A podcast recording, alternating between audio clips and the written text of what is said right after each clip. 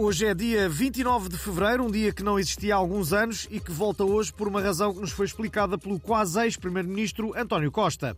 Vamos lá ver. O governo devolve este dia aos professores para manter eh, ao tempo de serviço que eles reclamam. Agora, só ficam a faltar 6 anos, 6 meses e 22 dias. E antes que venham dizer que é uma medida eleitoralista, fiquem sabendo que já estava decidido, ainda antes de sabermos que ia haver eleições. Vá, aproveitem bem estas 24 horas e não gastem tudo em manifes. Lá ver. António Costa voltou, entretanto, à Universidade, mais concretamente à Católica, onde está a fazer uma pós-graduação em terapia da fala. Olá, o que é? O antigo primeiro-ministro José Sócrates fez questão de comentar. Bem, e se eu fosse como a Brunhosa, agora acusava o António Costa de pelágio, mas eu, eu não vou fazer isso porque ele foi para a Católica e não para a Sorbonne, como eu. Não tem pedigree, vou comprar. Au revoir, seus idiotas. O regresso às aulas de Costa foi aplaudido pelo amante do conhecimento Miguel Relvas, que aproveitou para se citar a si próprio. Acho muito bem.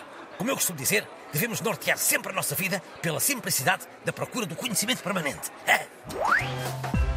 Entretanto, Passos Coelho apareceu numa ação de campanha da AD para mostrar que Montenegro quer trazer uma lufada de ar fresco ao país. A jovem promessa Aníbal Cavaco Silva também foi convocada, mas não pôde comparecer por ter outro compromisso.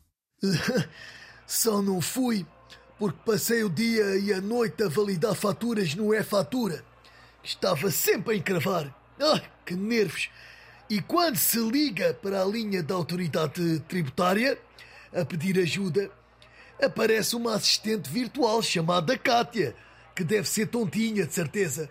Ouçam lá isto. Olá, meu nome é Kátia, sou a sua assistente virtual. Por favor, digam que posso ajudar. Não consigo validar uma fatura. Posso ajudar? Phonics, já disse. Não consigo validar uma fatura. Com essa linguagem, nem poderia ajudá-lo. Eu só disse Phonics. Posso ajudar em mais alguma coisa? Ainda não me ajudou em nada, cacete. O que pretende fazer? Validar faturas.